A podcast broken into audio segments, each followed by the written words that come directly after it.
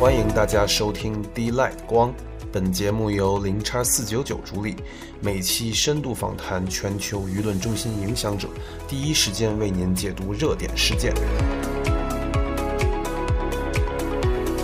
那么我们本期也是邀请到了来自 Water Drip Capital 的 Elen 和老白来进行我们本期的博客录制。那么我们本期的主持人是 Elen，那 Elen 你好，欢迎你。Hello，大家好，我很高兴四九九零叉十九九邀请我啊。我首先来自自我介绍一下，就是我是 Elaine from Water G Capital，呃，我们也是一家比较 OG 的一个亚亚洲的 Crypto VC，然后我呢负责 Crypto 项目的一级市场投资。同时呢，也会各种活跃在 Twitter Space 啊。今天很高兴零茶四九九邀请，然后我们也一起 co-host，或者是我作为嘉宾也分享过一些参与过零茶四九九的一些 Space。那么我们的 Waterdeep Capital 呢，也是二零一七年成立的 Token Fund，然后超投了超过一百五十个 Crypto 的项目，也是早期像波卡、Filecoin、Cosmos 等这种生态的早期投资人。投资板块呢也涉及非常广泛啊，包括基础设施、Web Three、呃元宇宙、NFT、DeFi、Game。还有一些媒体的，那很高兴今天四九九邀请作为作为 host，然后与 Foresight Venture 的 partner White Forest，人称那老白或者白神，然后呢一起来做一期这个播客的访谈啊。然后呢也和白神呢 White Forest 也是二零二零年底就认识了，然后当时也是这轮牛市的开端嘛，我们一起有微信有聊过一些非常多项目的一些见解。现在有请 White Forest 来做一下自我介绍。好嘞，首先还是谢谢零叉四九九的社区啊，跟四九九是老朋友，然后跟一亮也是，其实也是老朋友，非常感谢呃这个四九九的邀请和 Elen 今天来帮我跟我一起对话，来做一些分享。我介绍一下我个人的话是 Foresight Ventures 的 co-founder，我们是去年成立的，成立到现在大概一年多的时间，我们也是一家专注于投资的。crypto 投资的一家机构，然后我们其实一级、二级都会去做，主要的话其实还是说更多的精力在发掘一些一级早期的项目上。除了投资板块以以外呢，我们还有一家媒体叫 Foresight News，啊，大家也可以关注一下啊。所以呢，我们还是说希望能够在这个行业里面能够长期的投入，长期的去挖掘一些有价值的东西，并且把这个行业建立的一些建立更好吧。我们有这样一个愿景。感谢感谢 White Forest，因为我现在的话也是在美国参会嘛，然后参加完了 Consensus 二零二二和 NFT 纽约，然后其实就是我日常也是各种行业的从业者，其实都会看这个 Foresight News 来作为一些日常作为行业。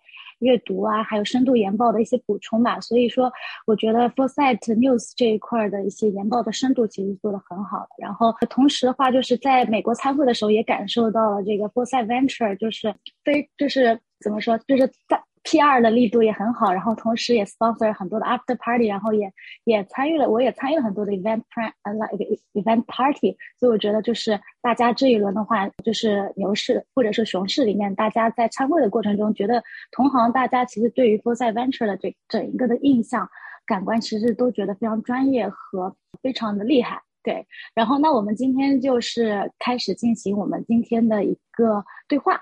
首先进行第一个话题的探讨，就是目前的话，整个加密货币都处于一个大熊市。然后，Y Forest，你你这边如何认为这个行情？觉得到底了吗？因为目前的话，其实这两个月都是一个非常利空的消息，伴随着就是美联储的一个加息缩表，还有各种大型的这个 CFI 的机构啊，对冲基金都破产。你是怎么看待这个行情？是否什么时候可以筑底？然后是怎么样一个周期呢？我觉得，其实对于任何一个资本市场而言，或者说对于其实所有的行业而言，周期都是一个逃不开的一个东西。啊，我们其实有的时候是长期来看，我们要顺应顺应这个周期，然后在进行投资的时候，有的时候要去逆这个周期。对，我觉得行情。具体来说，现在还难言已经到底，因为其实宏观的方面的话，其实没有什么实质性的改变啊。即使说我们昨天迎来了一个比较大的反弹，昨天应该是七月十三号，但是其实也很难说宏观的行行业、宏观的整个层面发生了一些大的板大大的转换，根本性的转换其实并没有，只是说在博弈。这个上涨其实是博弈带来的，大家可能会觉得啊，出了一些比较利空的消息啊，然后利空已经落地了，然后这个时候市场可能会因为利空落地进行一个短期的反弹。然后长期来看的话，我觉得现在还是要比较多的去关注宏观的一个情况，啊，虽然说我们一直觉得 crypto 是一个独立市场，觉得它是个对抗中心化的一个市场，但我觉得其实资金啊，或者说参与者是一样的，是逃不开的。我们现在这个 crypto 市场的参与者呢，跟美股的参与者是高度重合的，资金也是高度重合的，所以说我们没有办法避免这个与这个美储美美美股的这个关联性。然后呢，其实虽然说没有根本性的变化，但其实它也有好的一面，就是说。因为昨天的 CPI 其实是超预期的，通胀也是超预期的，那就会造成后面的加息的幅度会更大。如果说美联储的话，加息的幅度更大，加息的速度更快，缩表的速度更快，那其实也意味着我会提前完成这个缩表的这个步骤。本来我们预期是在明年大概年中的时候开始降息，或者说开始不再那么厉害的缩表。呃，但是昨天这个事情 CPI 出来之后，市场的反馈一些相关的指标指示着我们说，就是可能会在明年一月份就会提前到达这一个降息的一个拐点。那这个其实对于一个大家来说的话，其实是一个蛮好的一个事情啊，就是可能会在明年月份，或者说市场其实有的时候会提前 price in 了，就是说可能在 Q 四的时候，有可能就会有一个。比较好的，相对而言，一定程度上的一个小行情出现啊，所以我觉得这个时候我很难去判断下一步是往上还是往下，就在短期之内，可能我觉得百分之七十是可能会稍微往上一点点啊，但是我觉得这个完全不能当做一个投资的一个建议，我觉得宏观还没有真正的改善，还需要再耐心等待一下。然后我们其实从不去考虑宏观，光去看 crypto 币圈自己的这个。基本面和资金面的话，其实也是非常的不乐观。没有新的热点，没有新的创新，没有新的项目，就有决定性的项目出现，这个是没有。然后我们再看资金，我们可以看到，甚至这个时候大的交易所已经不上币了，也不做 launch pad 了。即使有一些项目它出来了，甚至都拉盘了，最后还是没有散户去接盘，那说明场内的资金真的是非常匮乏。所以说这个时候对行情还是要相对而言要谨慎一点。对，这就是我对第一个问题的回答，谢谢。整体的话，我觉得这一轮就是从币圈从业者来说，其实很多老韭菜其实已经逃顶了，但但是很多新韭菜其实是对于整个宏观经济的基本面是没有察觉的。所以说，其实我觉得还是要跟着整个经济的宏观的大的经济的这个行情去判断，因为其实我觉得二零二零年整一个美联储的一个大放水，其实就是伴随着这一轮大的。牛市的开端，所以说对于从业者来说，我觉得就是像呃白白神这边说的，就是还是要看准整个大的一个宏观经济环境，再去做一些判断。然后目前来说，场内资金也也非常的匮乏，流动性也不足。嗯，就是其实其实从一些，那你觉得有没有一些信，就是或者是一些指标可以辅助来去判断一些链上的数据，或者是可以作为辅助参考的一些指标？啊，这个指标的话，最近真的指标，我觉得没有太多的太多的效果，因为这个行情真的是非常的令人纠结。可以，如果说有大家可以关注，可以去搜我们公众号，我们每每周都会有一个周报，里面会有一些技术指标的分析啊。但是因为这个国内这个环境的问题啊，我们很多东西跟跟教育相关的东西没有没有公开发表。但是我们其实还是可以去看到，其实非常纠结，无论是多空比还是。M V 二 V 啊，或者说一些长期的链上的一些指标，现在指现在的指导的指导指指导的性指导性啊都不太高。你看多空比，它其实是在一天之内就可以从过就可以从多头战略主动变成空头战略主动，从超跌一天之内变成就是超跌变成一个超涨啊，所以现在的波动非常大。我觉得确实实事求是的来讲，现在没有什么指标可以支持的。你如果说看一些长期的指标，比如说啊，巨金在。买或者说什么 M V 二 V 啊，是处在一个相对底部，但是这还不是绝对底部。它从相对底部到绝对底部，其实还是有非常大的一个下跌的空间。所以这个时候还是要谨慎一点。距今在购买在抄底这个事情，这个指标也不能够作为任何的参考意见，因为从历史上来看，距今抄底的过程就是市场下跌的过程，不代表它在抄底就是要涨，不代表它就在筑底。所以我们如果说然后再看。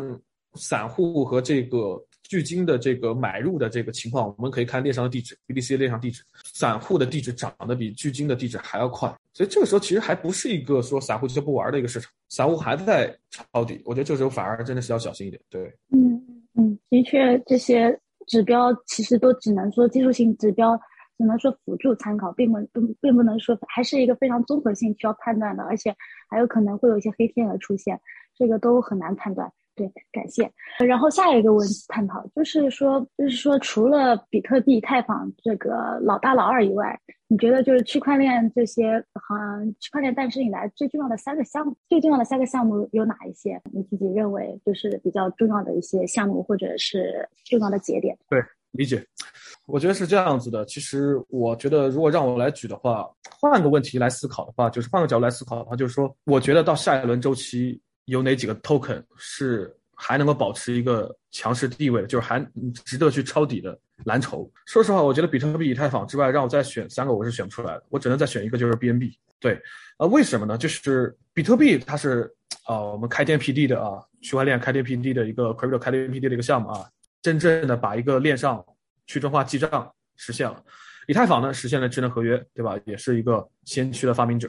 BNB 呢代表了什么？代代表的是一个成熟的商业模式，就是交易所中心化交易所，它能够用中心化交易所的利润来回购，现在可能还可以用 BSC 上面的这个利润来销毁，各种各样的机制，这是一套行得通的一套模式。其他的其实都很难讲，说下一轮周期还在不在哈？那如果说再举两个的话，我觉得 Uniswap 算一个。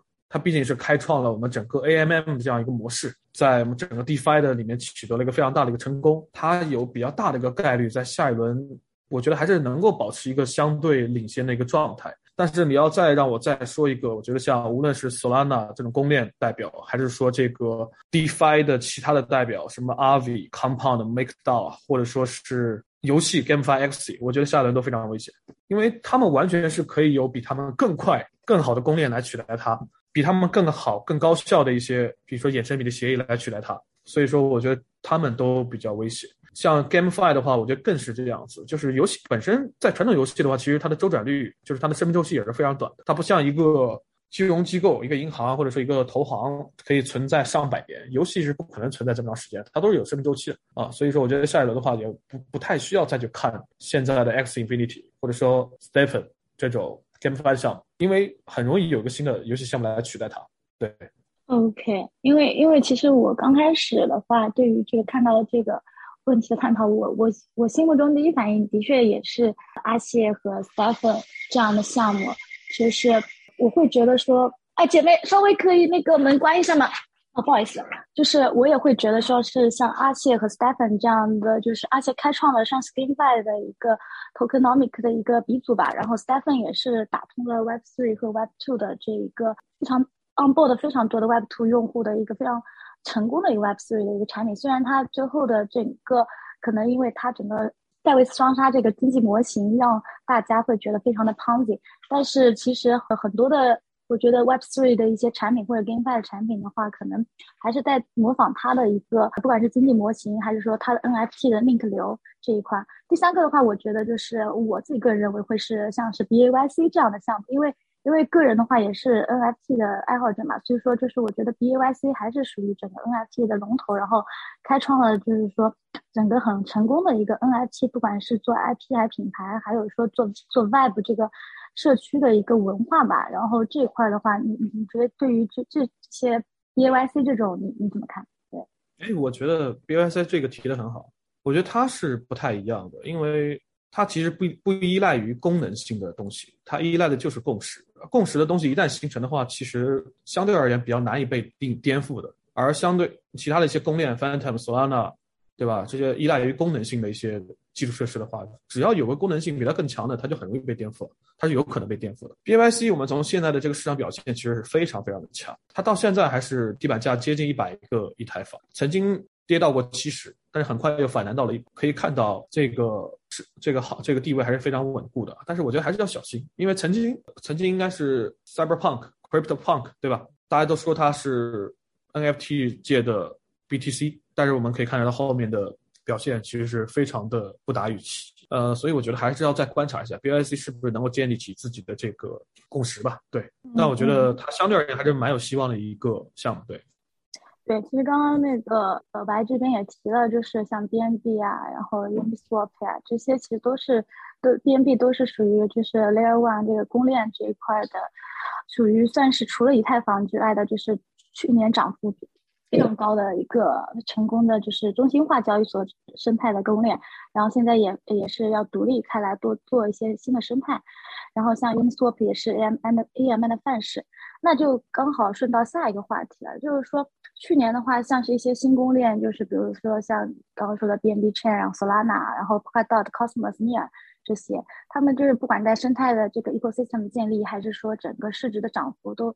表现的非常不错，他们也是否有可能去挑战以太坊的地位呢？那去年的话，其实伴随着这个 DeFi Summer 以后的话，也是一个公链百花齐放的一个时代啊，就是每条公链都说自己非常的高兴的，然后也都有在做自己的生态。数据回测来看的话，这轮其实各种想做以太坊 Killer 的这个 Layer One 的公链的跌幅，其实都是高于以太坊的。你觉得这个未来的公链格局是如何呢？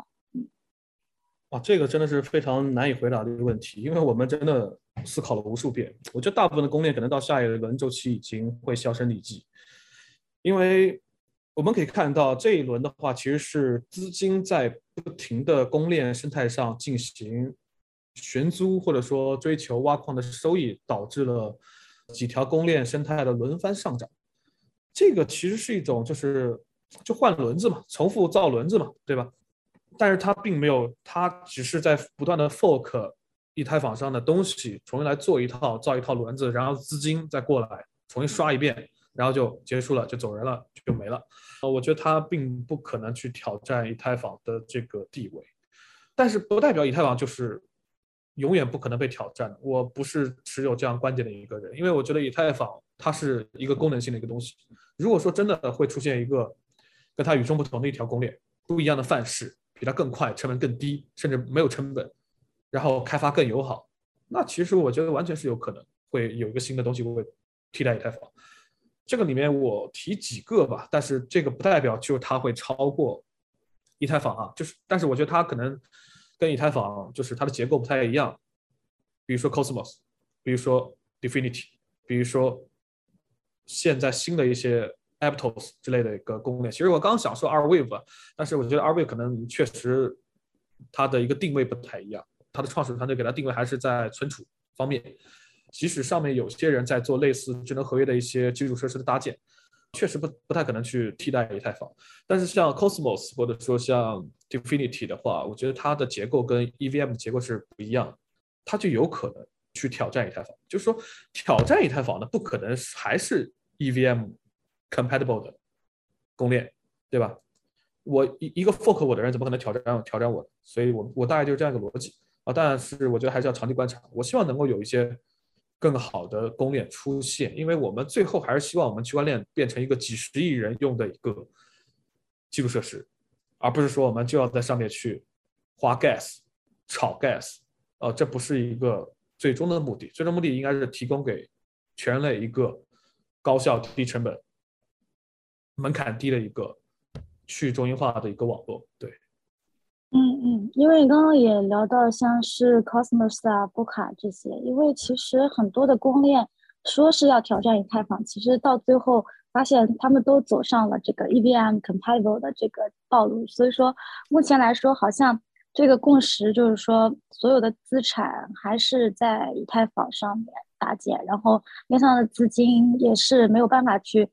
跨过这个太坊生态，所以说也刚好去聊到，就是说，因为像 ZK 的话，今年非常火嘛，尤其是一些顶级的顶级 VC 都是提出来，就是 Layer Two ZK rap。那 Layer Two 其实作为以太坊扩容解决方案里面有非常多的一些解决方案，比如说像是这个 Side Chain 啊，然后 Plasma 呀，还有 Rollup，尤其是 ZK Rollup 的话是作为呃 Rollup 里面非常重要的一个扩容解决方案。你是怎么看 ZK 的一个技术和一些相关的一些 Layer Two 的项目？如果说关注我们的朋友的话，其实知道我们其实对 ZK 做了很多的研究，我们写了好几篇文章。我们本我们对这个 ZK 的这个技术啊，长远来看的话，其实这个市场上目前的一个主要的一个认知吧，基本上是觉得啊，短期是 OP 的解决方案更高效，长期的话是 ZK 的解决方案，因为它是数学的啊。是能够去长期比 OP 的效率更高、更隐私、更安全。但我觉得最近我在思考这个问题，因为我们要不断挑战自己。对于用户而言的话，他其实真正在意的并不是你用的什么底层技术，他在乎的就是产品是不是足够的，还是刚刚那样，效率是不是足够的快，成本是不是足够的低。你用的数学的方式，还是用的这个叫什么抗欺诈证明的方式，其实不重要啊。而且 ZK 的开发难度非常的高，到现在融了这么多钱，几十亿美金融进去，无论大的项目还是小的项目，ZK 没有一个项目落地啊。我觉得这个其实是非常需要去考虑的一个点。即使是即使说我们其实还是依然是更加看好 ZK，但我觉得作为一个投资者而言的话，不能盲目的去。去梭哈一个方向，你需要不断的去审视自己，因为最后这个事情并不是说 VC 来接盘的，最后是散户来接盘，是市场来接盘。你这个东西对于散户来说是不是真的有意义呢？就很多东西对于 VC 而言，哦，觉得这个东西很酷、很厉害，都是 PhD，都是密码学的教授来做个项目啊，阵容阵容特别豪华，VC 看了之后非常兴奋，就愿意给他买单，给他钱，显示我自己很厉害，我的认知很厉害。但我觉得不是这样。就说你市场最后是散户买单的，散户的需求不是这些，要的就是更快、更便宜、生态更好，我能有钱赚。所以我觉得需要去公平的去看待 ZK 这个技术，无论是 ZK 还是 OP，还是说其他的一些扩容技术，我觉得都要去从根本的角度去看，换位思考。然后 ZK 的话，投资的方向也有很多个哈，ZK 的 Layer One。Layer Two，甚至 Layer Zero，甚至 Layer Three，还有硬件加速，ZK 的跨链，ZK 的专用链，太多了。所有东西都好像可以用 ZK，但我觉得这个事情并没有太特别大的意义。你还是要去从用户的需求出发，他需要用 ZK 你就用，他不需要用 ZK，或者说他感知没有那么强的话，就其实不需要用。而且 ZK 会增增加你的计算成本。对吧？那我觉得其实还是需要再去考虑考虑。然后 Layer Two 最近啊，推特上一些很厉害的一些分研究员或者说大 V 啊，他提出一个观点，就是 Layer Two 啊，Layer Two 的这些项目、这些链的这些 Token 有没有价值？呃，我觉得这个是个很好的一个思考方向，就是说，即使现在的 Layer Two 啊，它是不收 Gas Fee 的，或者说不是用自己的这个 Token 支付 Gas Fee 的，它可能还是用以太网支付 Gas Fee，那它这个。Token 的价值捕获到底在哪里？难道仅仅就是一个治理的功能吗？对吧？即使说他以后支持了用他自己的原生代币来支付 gas fee，那你这个 layer two 又能够产生多少 gas fee 呢？因为 layer two 只是一个执行层，它就是给 layer one 就给以太坊主网打工的，它就是个外包的劳工，怎么可能比掌握生产资料的、掌握共识层的以太坊赚得多呢？我觉得这个东西是不合理的，而且面临那么多的竞争，现在有十个八个 Layer Two Layer Two，对吧？他如果说 Gas Fee 很贵，就没人没人会有，没有任何意义。所以我觉得还是多方面要去思考。对，其实 White Forest 这边给我们的一个观点是，VC 普遍大家有在思考的，就是说 ZK 现在各种细的项目，然后尤其是 Starknet 这些。其实它的一个运算的一个这个难度非常高，然后其实整个生态的话就是也还没起来，在一级市场的整个估值反而一直也都很高，并且还有很多的项目都会想要往 ZK 打的零知识证明去靠，因为顶级 VC 都在就是强力去买这个赛道，所以说目前的话我们也是觉得说很多 VC 我们也没有看明白这个赛道，然后但是呢大家都又又怕又 formal 又怕。嗯，miss 掉了这个赛道的一个 boom up，所以说我们其实大家都会投这个赛道的相关的一些项目，但是估值其实还是都挺高的。而且我自己也在想说，其实熊市的话，光 layer one 以太坊这个 gas 费已经很低了，所以说熊市其实 layer two 好像用到的一个场景也很少。就刚刚所说到的代币的一个价值的一个突破，其实会考虑说，作为 layer two，它其实作为整个的 revenue 是没有。没有多少收入的，其实就是所以说它的这个 token 的话，一个使用场景也很少，感觉大家对于这一块还是需要去深刻思考。Layer Two 是在牛市当然很需要，因为作为整个扩容，然后解决方案，然后但是在熊市的话，好像目前来说就觉得使用场景很小，这一块你有没有什么补充？即使在牛市啊，你有十个八个 Layer Two。其实里面大部分的也是没人用的，就跟现在的公链是一样，对吧？而且 Layer Two 就比那些侧链快吗？从那个纸纸面的这个实验上的这个 TPS 来看的话，像 Polygon 的速度要比这些 Layer Two 还要快，成本还要低，对吧？那这个你说，我作为一个用户，我到底选谁呢？对我所谓的 ZK、所谓的 OP、所谓的 Rollup 对我的意义就有那么大吗？对吧？所以我觉得还是要谨慎的去看待这个事情，不需要那么多的 Layer Two，对。你就像现在那么多的 Layer One，有几个是有上面能有超过几十万的用户呢？其实没几个，对吧？嗯，对。然后呃，那下一个话题就是说这几个月就是 Luna 暴雷，然后三件 3C 的危机，然后还有这些美联储一些加息这些负面，导致这一轮中。呃，很多整个加密行业都陷入了很多的困境，然后就是破产的公司也很多。然后我们也知道，就是整个牛熊转换的周期呢，其实是必然会发生的。然后像这一轮的话，像是币安和有 FTX 都公开，就是说我们会拿出来一部分的救市资金，去会给到投资那些可能将要破产的公司，去类似于解救这个行业。你是怎么看待？就是说碰到这种熊市陷入危机的公司，值得一救吗？我觉得这个做的非常的明智，非常的聪明，非常的合理。因为我们其实也在试图做这样的一个事情。这个，因为我在传统金融公司的时候，就有一项业务叫做不良资产重整，或者说叫做纾困。其实我对这种东西觉得还是蛮熟悉的。因为很多公司并不是说它的商业模式出了问题，它只是因为行情的下跌造成它的现金流和利润出现了一些问题。它的商业模式，只要在下一轮牛市当中还能够存活的话，还能够继续，呃，make sense 的话，或者然后它的用户也能够持续增长的话，那就完全是值得去救的。但是具体项目具体分析，你比如比如像贝宝，或者像 BlockFi 这种的话，它的债务已经可能你很难去救它，那这种是。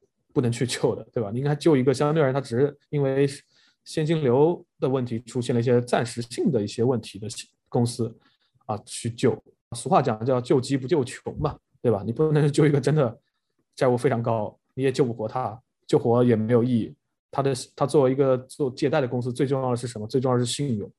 他信用已经破产，这个行业他就再也做不了。对，抛开这些 CFI 的公司啊，DeFi 里面其实也会有很多的这种。适合去纾困啊，或者说并购的一些标的，对吧？我知道很多，其实还是蛮多的这个大的资方在试图做这样的一个事情。但我觉得这个窗口期其实蛮长的，可以大家一起来，比如说大家几个机构啊，互相信任的一些机构可以一起来做这样一个事情。我也欢迎其他的朋友来找我来聊这个业务吧。对，谢谢。对，就是核心的一点还是就是这种不良资产的公司这种破产。它其实就是作为抵押借贷这些大的机构来说，他们其实之前融了很多的这些钱，都是基于机构或者散户大的大的散户对他的一个信任。一旦这个信任危机破灭，就整个共识崩塌了之后，其实这个信任就很难建立。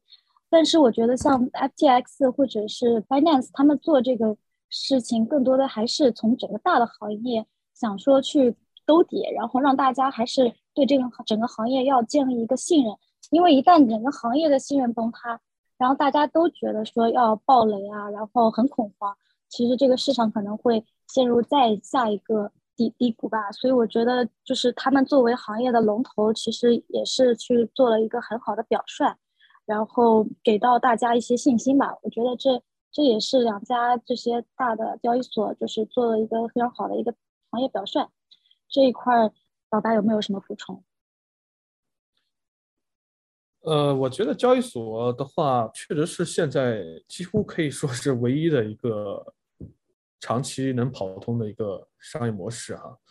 然后出现了一些小型的交易所出现兑付问题，这个事情也是意料之中吧？对，因为这个行业其实没有那么合规，尤其是对于一个中心化的黑盒，你不知道他拿你的钱在干什么。对吧？它还不像 DeFi，DeFi 起码你是明明白白的死，明明白白的爆仓，明明白白的这个清算啊。你在中心化的机构里面，其实你很多东西你是不知道。所以，呃，我觉得未来这个行业肯定是会越来越合规，甚至会越来越多的监管去管理这个行业。但我觉得再往长期去看，那我们一定是去支持去中心化金融的，因为它更加透明。更加安全，就是你像现在一些暴雷的这些借贷机构啊，你现在都不知道他怎么处理那些债务啊，你想跑你也来不及跑，你也没有办法监控它，就是它的坏账率在逐步升高的时候你是不知道的。那你在链上的话，起码这个所谓的这个清算线呢，你到底要补保证多少保证金啊，这些事情都是非常透明。我觉得这就是去中化的魅力和去中化的力量啊。CZ 也说了嘛，未来的话，可能下一轮周期 DeFi 就会超过 CFI。呃，我不知道下下一轮周期会不会超过，但我相信总有一天会超过。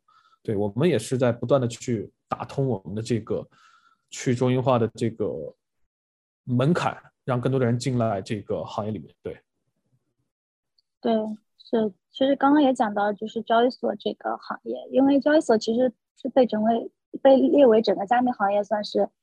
最生态链的顶端吧，然后是唯一具有这个造血功能的，然后因为它的整个这个商业模式也非常好，然后也是自己能够跑跑通盈利，然后在熊市也是可能唯一能存活的。但是这一轮的话，其实很多的一些中小型的交易所也出现了关门跑路的现象。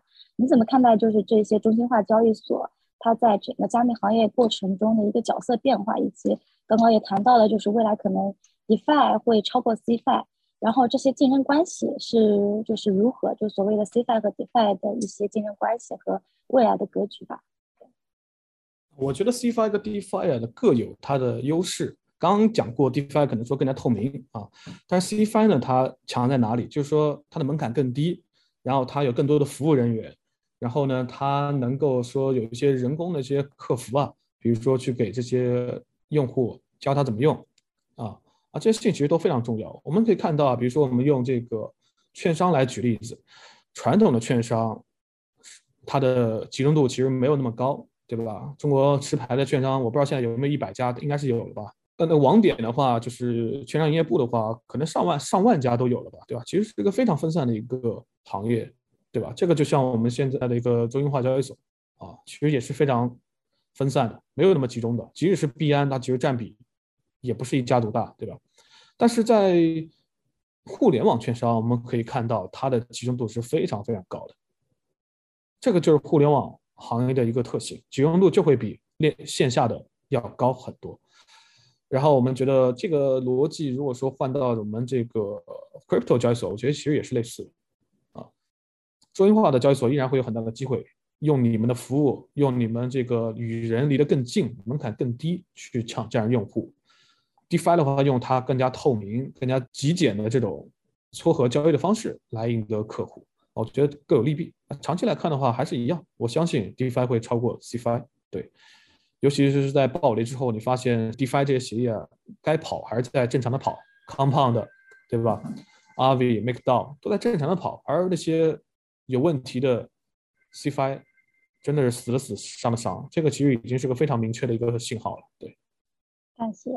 那下一个问题就是说，加密行业的话，除了整个交易所它有自我造血和盈利能力，那如果说有有没有其他的方式是不靠这种新韭菜、新人接盘，然后或者是发币通胀续命的赛道有哪一些？可以具体的话结合一些项目来说明一下。这个问题有点难到我了，我觉得可能只有公链吧。如果说再举一个，就是以太坊这种公链吧，它可能。不是靠接盘，不是靠 p o n 的，因为是真正有人用的，对这种情况来来出现的。DeFi 的话，也可能并不符合这个标准，其他的就更别提了。我觉得目前看来，所有的项目都是离不开 p o n 或者离不开接盘。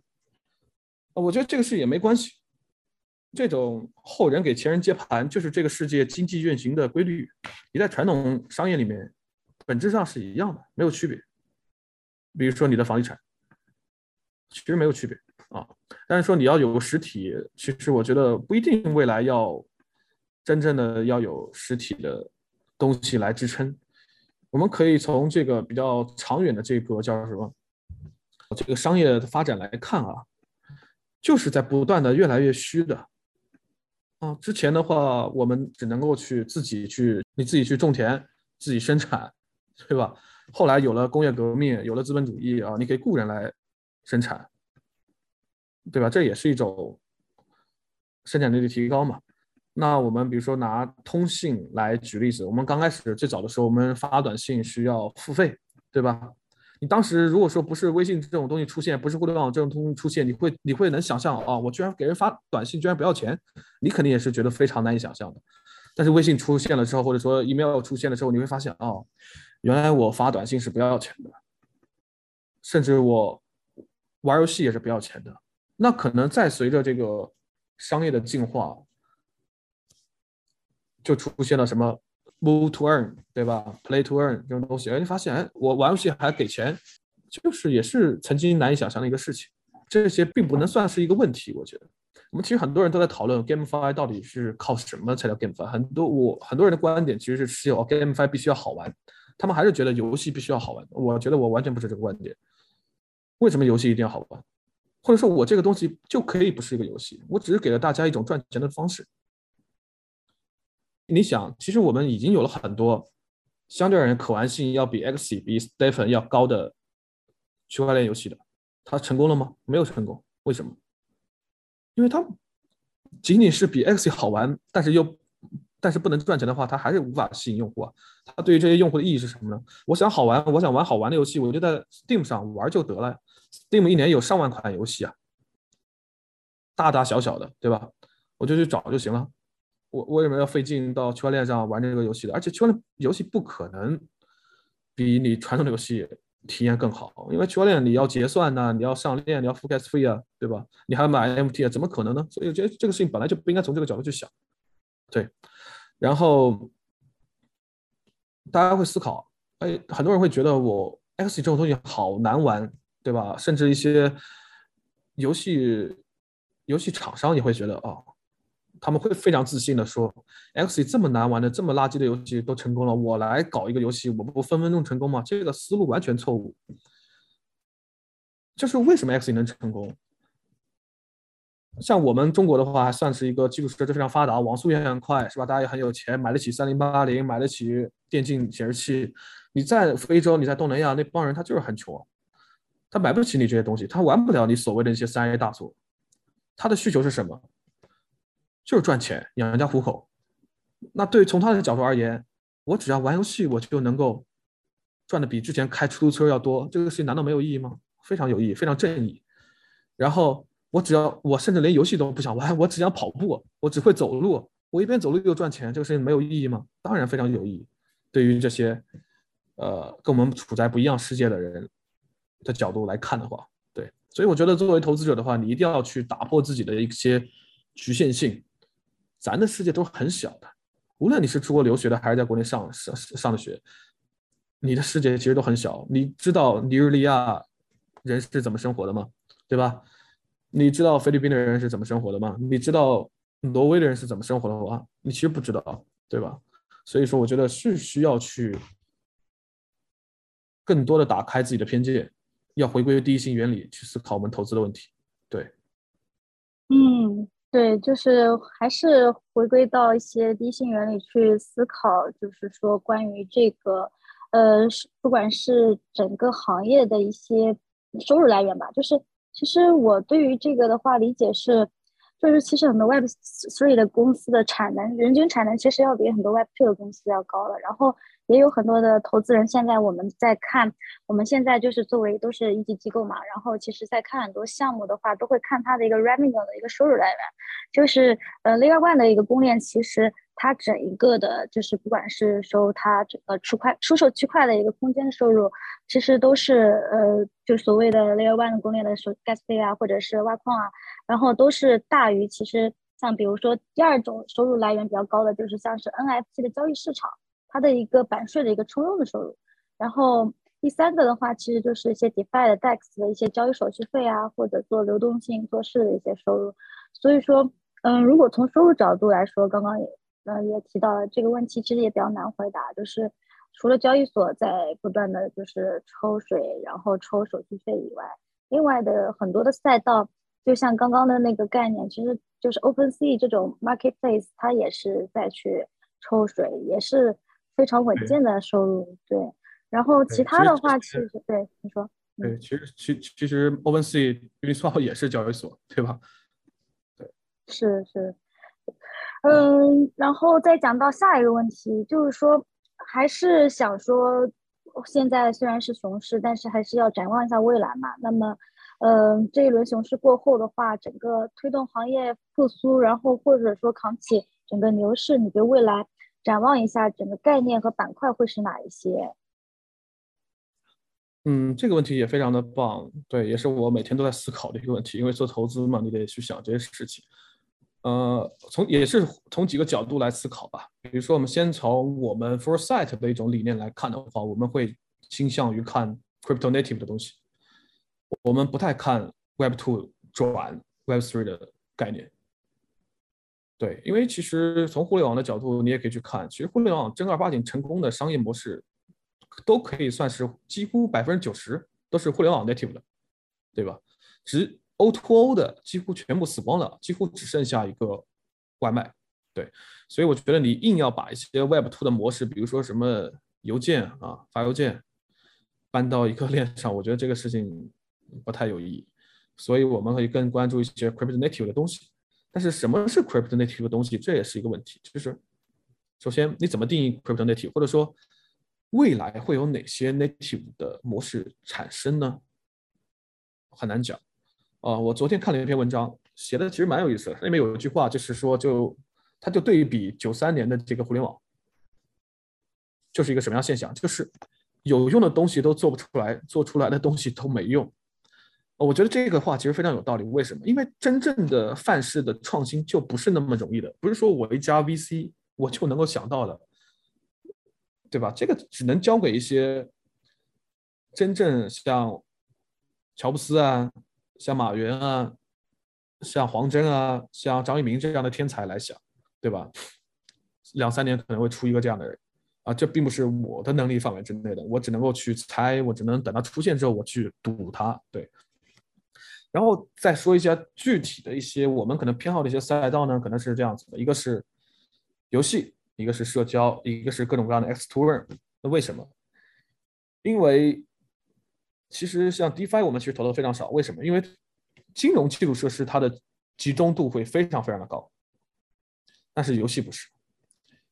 游戏它本身是生命周期都比较短，然后一个人可以同时玩很多个游戏。但你像 Uniswap，你你没有必要说你今天用 Uniswap，明天用 Sushi，对吧？没有任何意义，对吧？但你玩游戏的话，你一天可以玩好多个游戏。你就可以同时容纳上百款游戏在这个市场里面。那这个里面，一方面它用户足够多，市场足够大，支付能力也比较强，集中度也比较低，成功概率又比较高，对吧？那这个其实是一个很好的投资方向。然后，social 为什么？social 其实集中度会非常非常的高，但是为什么我们还要投呢？因为这个赛道的天花板太大了，只要你赌中了一个。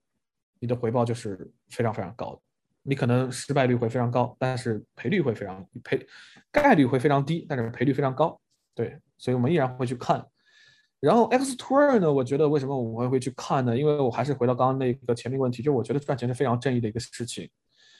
无论是 H U Z 的这个 Curse Dixon，他也说了，什么是 Web Three？Web Three 就是要用 Token 的激励啊，这个东西完全没毛病啊。那比如说我们会选择一些什么样的？X Tour 的模型呢？首先，门槛要足够低。什么叫门槛足够低？比如说你 X 门槛就很低，跑步门槛也很低。现在你不可能说大家弹钢琴 Tour，也不可能说拳击 Tour 啊，这个难度太高了，对吧？你能你怎么能获得很多的用户呢？所以我们会选择一些，比如说难度比较低的、门槛比较低的一些模型模型来做 X Tour，然后要很好的防作弊，这个也非常关键。就是你，你比如说，我们拿趣步和 Stepen 来举例子，像你如果说没有这种金融的激励的话，尤其是中心化的一个 App 的话，即使出现了 bug 也无所谓，你也救得过来。你也能够挽救它。但是如果说这个里面涉及了金融的一个激励，一旦出了一点小小的 bug，可能很有可能造成的都是几千万美金的损失，甚至这个项目就没了。所以说，防作弊非常重要。然后还有一个就是可循环的经济模型，Stephen 做的非常的棒。即使他现在，呃呃，怎么说呢？戴维斯双杀，对吧？螺旋下跌，但我觉得他依然是一个成功的一个参考的标准。所以我觉得这也是我们的一个方向吧。然后如果说再去发散一下，其实我们还是做了一些思考。对，稍等一下，我找一下我内部写的一个东西哈。呃，比如说，曾经我在进这个圈子之前，我就向往什么？向往一个去中心化的滴滴，去中心化的一个携程。为什么？因为这些中心化的机构，它是非常的作恶的，对吧？它用它的黑箱、大数据杀熟，对吧？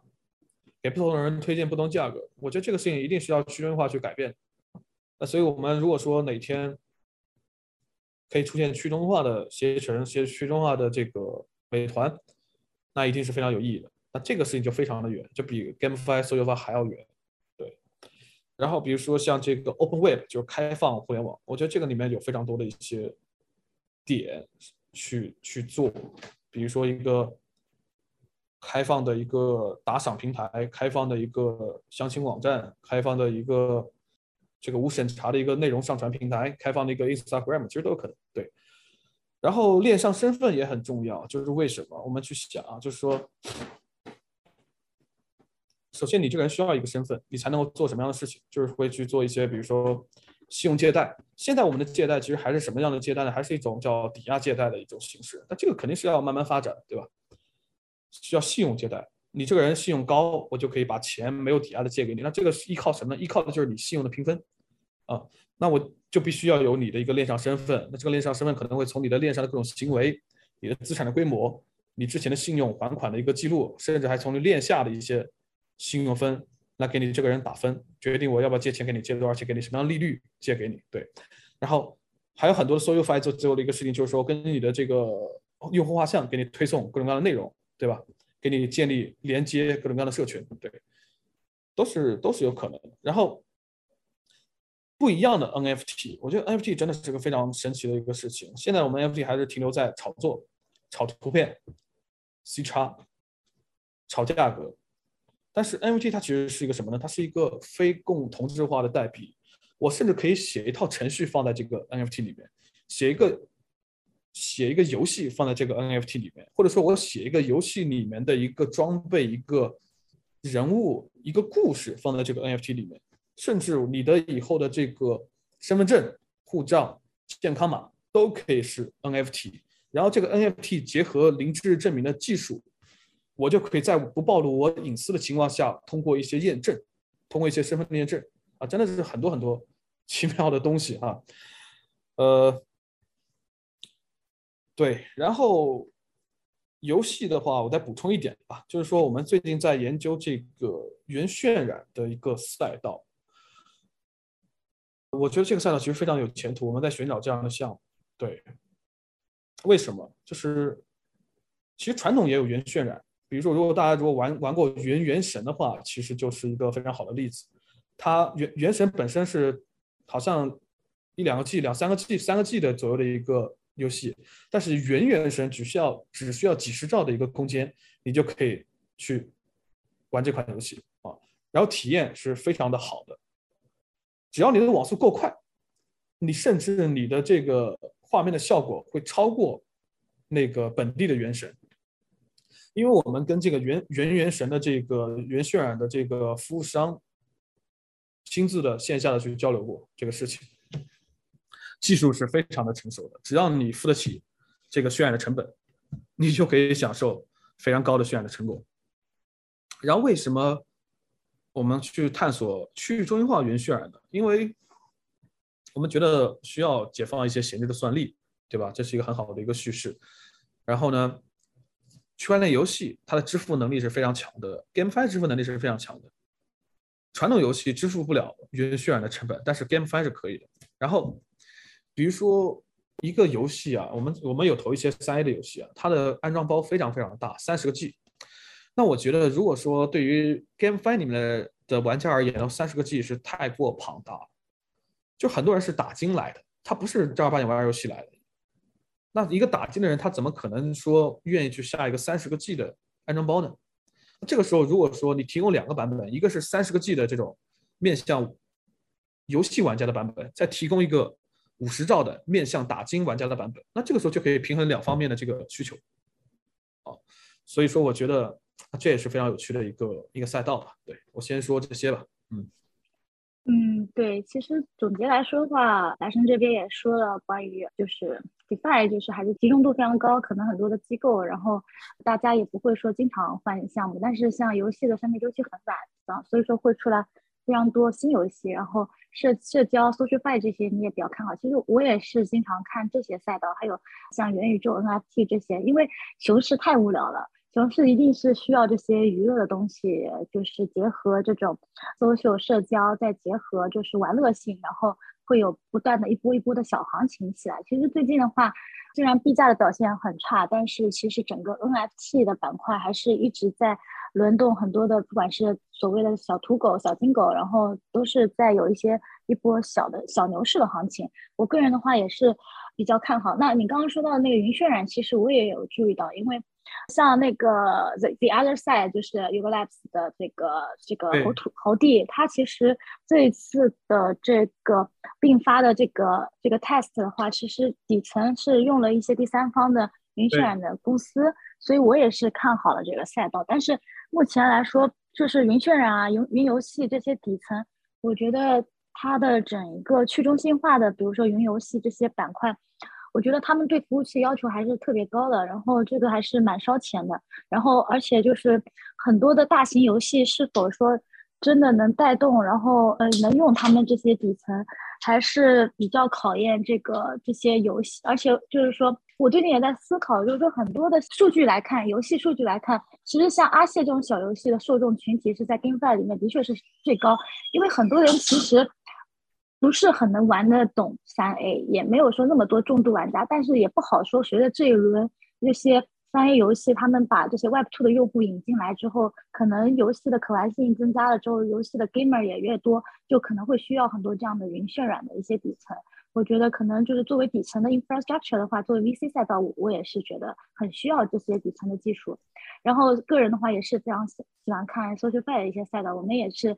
看关于这些呃 SocialFi 啊 DID 啊，然后结合 NFT 这些入场，然后有这些社交社交属性的，嗯，然后你也说到就是天花板很高，赔率也非常的大，然后就是赌中一个赛道的话，其实就比较好。就这这轮其实我觉得像 Mask Network 是这个龙龙头吧，然后他们也部署了专门是投很多 SocialFi 这样的项目，我觉得非常认同那个白胜这一些观点。白胜这一块就是其实还有补补充吗？暂时没有，Mask 是我们觉得华人的一个榜样，能做成这种影响力，真的非常的令人钦佩。对，是是是。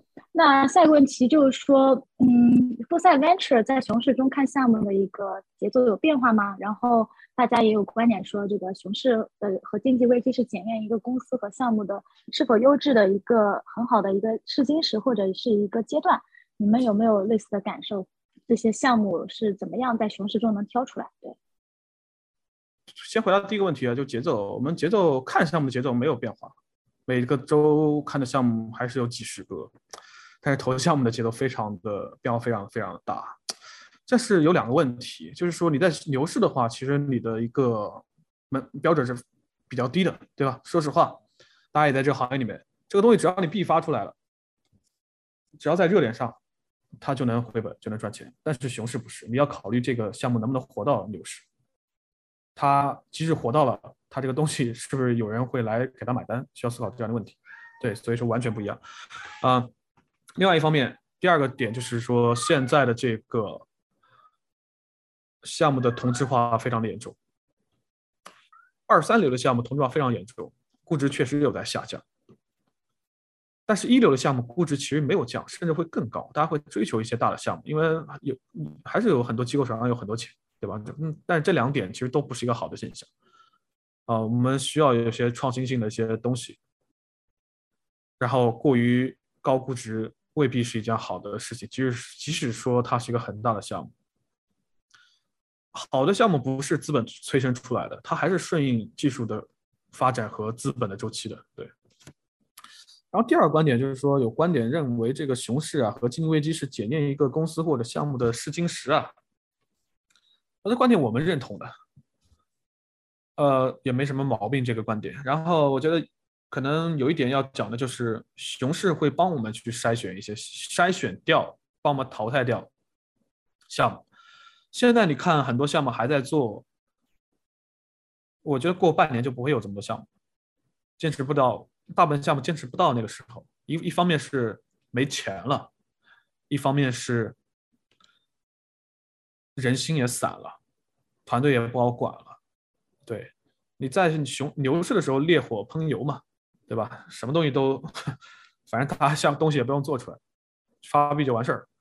但是你在熊市的里面就要回到传统的公司管理了，能不能管好？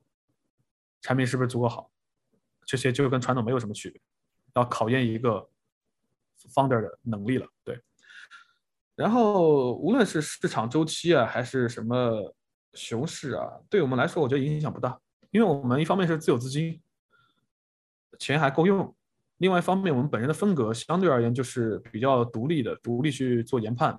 我比较喜欢一句话，就是这个叫什么？“他强由他强，清风拂山岗；他恨由他恨，明月照大江。”啊，这个我我个人其实非常做做做，无论是做投资还是做人，都是这样子。其实。我觉得最重要的就是守住自己的一个路径吧，啊，做自己该做的事情就 OK 了，也不用想那么多。对，嗯，能感受出来整个呃 f o r s i g h t Venture 整个还是因为有这个 f o r s i g h t News 非常强大的投研团队，因为我们刚才也说到，就是很多从业者都会看，就就为很多经典的一些投研报告啊，我觉得 f o r s i g Venture 跟白生聊起来的话。整个投资风格还是非常的独，就是 do your own research 的感觉，就是独立做研究，然后排排除掉很多的噪音，因为整个行业真的噪音很多。我自己个人就是在做一级市场投资，看很多很多的项目的时候，我也会去，我会拿那些很多很多的群消息去作为我判断这个市场噪音的一个程度。但是我觉得独立研究的能力是非常重要，然后尤其是投资人来说，就是不能。不能就是跟风吧，然后就是你刚刚说的那句话也是非常好啊，就是他强任他强，清风山岗，他恨由他恨，明月照大江，就是非常，我觉得是一个就是投资是一种修修行吧，然后是一个修心的一个境界，嗯，我觉得需要跟您这边多多学习，然后嗯，还有的话就是最后一个问题，就是说也比较 casual 的一个话题吧，就是最近。呃，孙宇晨，孙哥啊，所谓的孙哥，然后，嗯，他说跑出来说要跟就是刚刚所说的 CZ，然后 Binance CZ、FTX 的 FBM，呃，呃呃 BF、SBF 就是一起来提供整个加密行业的一个支持。你怎么看待孙哥的这个表态？然后这次是真金白银的投入，还是说假模假样的一个营销？你你就是这个是比较 casual 的问题，对？那这也是很好的问题，我其实蛮喜欢回答这个问题的，因为。我可能对孙哥的观点跟别人也不太一样。我其实非常钦佩孙哥这个人。首先，我们看他的勤奋程度啊，其实孙哥每天都是工作到凌晨啊。他这么有钱的一个人，可可以说在币圈你可能很难找到除了孙哥、除了 CZ、除了 SBF，再找到一个像他们这么勤奋的人，又有钱又勤奋的人，其实非常少，对吧？呃，这点就足够令人钦佩了。然后呢？我觉得孙哥其实是个非常聪明的一个人，他知道自己该做什么，该 PR 的时候就 PR，我就出来就是我就要了流量啊，所以我就把流量做到极致。然后呢，该做项目的时候我就去做项目。虽然说孙哥好像不停的在蹭热点，但其实我们换一个角度，很少有人能够像孙哥一样跟跟踪到这么多的热点，每一个热点他都不放过。这其实需要你对市场的敏锐和勤奋的。然后他基本上。都 deliver 了，不管说他这个东西到底是不是，呃，做的有多好吧，就不一定是真的能超过之前的那些领 leader 各行 leader，比如说他做稳定币啊，不一定能超过超过 UST，啊，做什么 NFT 也不一定能超过 OpenSea，但是他每个其实都做出来，也不是做的很烂，对吧？我觉得这些这都已经非常厉害了，不是说谁都可以的。然后说收购这个事情啊，我觉得孙哥一定是会真金白银的去做的，因为这个就是回到我们第一个问题，这个事到底有没有意义？这个事是有意义的，孙哥有那么多钱。他又这么聪明，他又想得明白，当然会去做收购了。对，我觉得是，我相信他是会真金白银的投入的。对，只是说他可能不是，而且我也不相信啊，孙哥不会是个冤大头，不是说说了我要投五十亿，我就无脑投五十亿，那不是，孙哥一定是算的会非常的精确的。我觉得很多东西其实是蛮需要向他去学习的啊，这么年轻，这么勤奋。这么有钱，还这么能够跟进热度，思想的迭代也非常的快。我们再看孙哥的这个人的成长轨迹啊，他其实每件事情做的还都不赖的。他有自己，我能感觉得出来，他其实每件事情都有自己非常明确的目标，然后他就会通过各种各样的方式去达成这个目标。这个这个就够了，对，比如说他去当。去当 WTO 的代表，对吧？这些都是其实都服务于他的目标的，并并不仅仅是为了哗众取宠，他其实都是在做一些自己认为对的事情。有的时候我们对他可能会有一些偏见啊，因为他过于特特别了。但是往往就是这些特别的人，其实才是一个清醒的人，对吧？很多人，大部分人其实都是浑浑噩噩的、从众的、人云亦云的。